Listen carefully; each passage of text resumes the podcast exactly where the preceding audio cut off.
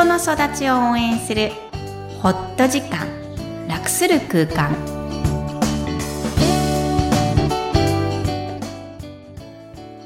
皆さんこんにちは。ホエラボの岡田です。こんにちはクロスのみきこですダジャハオ Hi everyone みきこさんよろしくお願いします。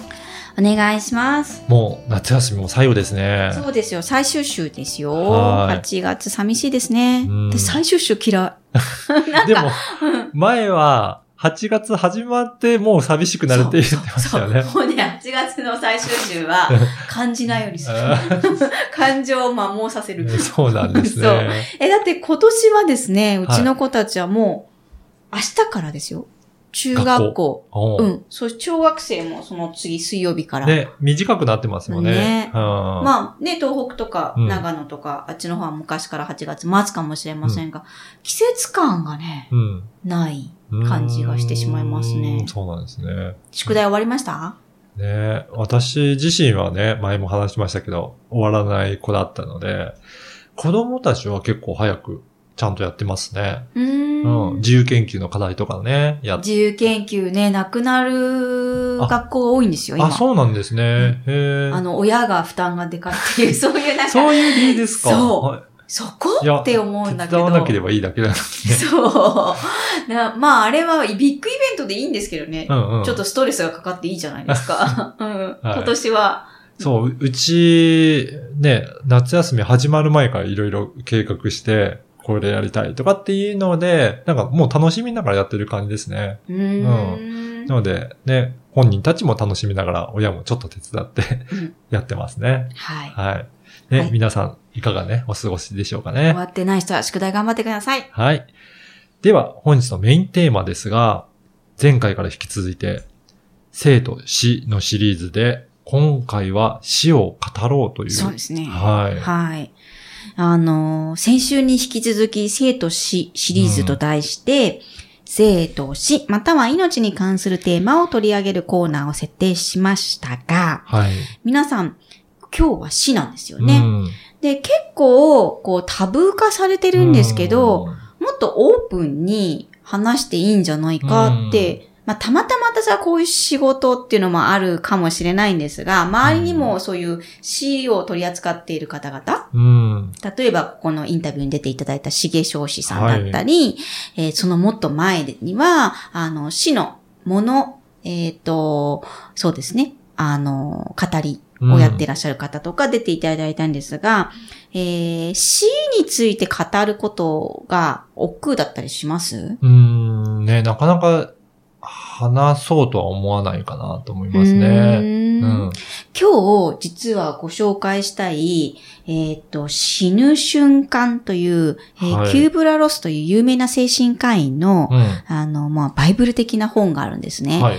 多分、心理学をやってる人は知らない人はいないうんっていうぐらいなんですけども、この本が、あのーお見せしたかったですけどね、あの、死ぬ瞬間っていうこうタイトルで、はいすごい大きな字で、はい。うちの本棚に入ってるんですね。はい。で、それを三女は見るたびに怖いんだって。あの前を通るたびに、なんかあの本があるって思う。へーいつかあの本がなくなればいいのになって思ってるらしいんですが、私にとってはあれバイブルなので、あの、ずっと入れてるんですが、まあ、どっかで小さい子はもう死ぬっていうことが怖いっていうふうには思ってる、うんなんか証拠だなと思ったまあそうんでよですすよね。ね。見つめ直す時がね、うんね、考える時が必要かもしれないですね。うん。うんまあ、怖いことはいけないことじゃないし、あの、それもあるんだってことを、あの、伝えたいうん。ようにはしてるんですが、どうしても彼女はうん。未だに話し合うのが嫌で、うん。えーつい今年は私は自分のジップをなくしたので、はい。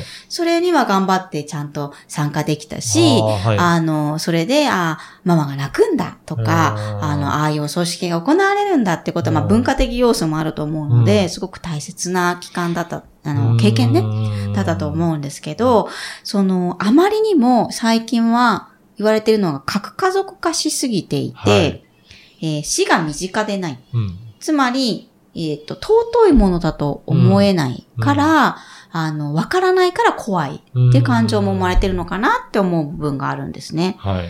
でも実は生きることと同じぐらいの比重で大切なライフイベントなので、はい。あの、ぜひこのライフイベントを大事にしてるこのポッドキャストでも、うん。あの、語ったらいいのかなと思っています。そうですね。う。うんん。どうですか？自分が一番覚えてる、あ、うん身近に感じた死って何ですか？うーんと、今その話を聞きながら思い出したのが、多分高校生ぐらいの時に、中学校の時の同級生が亡くなったっていう噂を聞いて、うん。すごい身近なところで起こるんだって。まあ交通事故だったんですけど、ね。ね、昔のクラスメイトが亡くなったっていうのはかなりショックというか、あ、それは同じ高校じゃなかった。じゃなかったですよ。はい。だから直接はあれですけど、中学校の時に一緒だった。で、でもね、もうそれだけ身近な人だったのうんで、うん。ね、そういうのは一番感じた時かなと思いますね。確かにでその後に自分のおじいちゃんが亡くなったりとかっていうので、あの、まあ、身近な方が亡くなるお葬式とかにも参加したとかいう記憶が徐々に徐々にあって、うんうん。まあそういった体験を少しずつしていったかなって思いますね。うーんうん確かに同世代って、かなり衝撃を受けますよそうですね。うんうん。あ、そうか、同世代の後におじいちゃんなんですね。そうです。ね。へえ、うんなんか逆に来るパターンが多いかなと思ったら、はいそういう場合もあるんですね。はいありますね人によって捉え方が違うんですけど、うん私は早いうちもう2歳ぐらいからおじいちゃんを亡くしているので、どっかで別にお葬式が珍しくなかったんだと思うんうんですよね。。で、世代が違うってイメージがあるので、ね自分に身近に感じてなかったんです。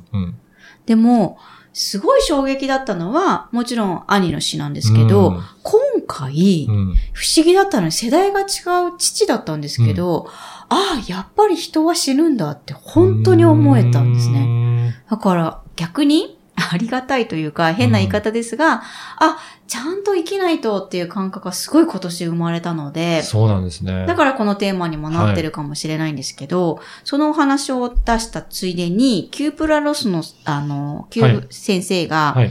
あの、書いてる5段階説をあるんですが、実は第1段階から第5段階で、えー段階的に、えー来るんだっていう説に対して、今ではもちろん論争があって、この段階的ではないとぐるぐる、こう、うん回って、えーこの通りではないっていう説ももちろんあるんですが、はい。この中で必ず来るのは、えー怒り。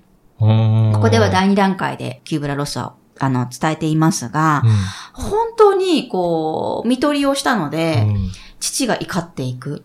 ものすごい怒りが来る。私に対してではなんかこう、変化球で来るんですけど、ああの、それをまざまざと見取りの段階で見せてもらって、ああ、本当に命っていうのは、こう、こう消えていくときに怒りを出していったり、いろんな取引だったり、いろんなこう落ち込みだったりもしながらも、最後は、あの、父は感謝しながら死んでいったので、これは亡くなる方の段階っていうこそうです、となんですかそうです、そうです。あ、失礼しました。そうなんです。このキューブラロス先生は、うんこの末期症状の病棟の方を何百人かな？を研究して、どういう心理的状態が、あの、研究されたことがなかったんですね。今まで死んでいく人っていうのは。はい。っていうのが、説が、あの、踏んでいくのかっっていうのを研究された方なんです。じゃあ、ある程度自分の死に直面していって、うんうん。それから時間がある程度持ってる方のことですね。そうですね。まあ、短くてもその中ではわーってくるので、ですねはいはいそれを短いを何週間とかは定義されていないんですが、これが、えすべて、その、受容できるかできないかもこれは定かではないと思うんですが、今のターミナルケアの医療にすごく、えーと影響を受けている説なんです、ね。そうなんですね。私この心理師なので余計怒りっていうものをうんうん。正直見てみたかった。うん。自分もなるかもしれないし、うん。それはやっぱり身近な人であればあるほどチャンスとして見れるので、どっちかというと半分専門家として、うん。どっちかというと半分、えー娘として体験したいと思って、もう、ひつきっきりをしてみたんですけど、まあ、怒る怒る。あでも本当になんだろうな、それは愛しいとは思えないんだけど、ああ、生きてるな。ーうん死に感じると生きてるなっていう感じがすごくしたので、あの、そういう意味では、あれを見せてくれた父に今は感謝してます。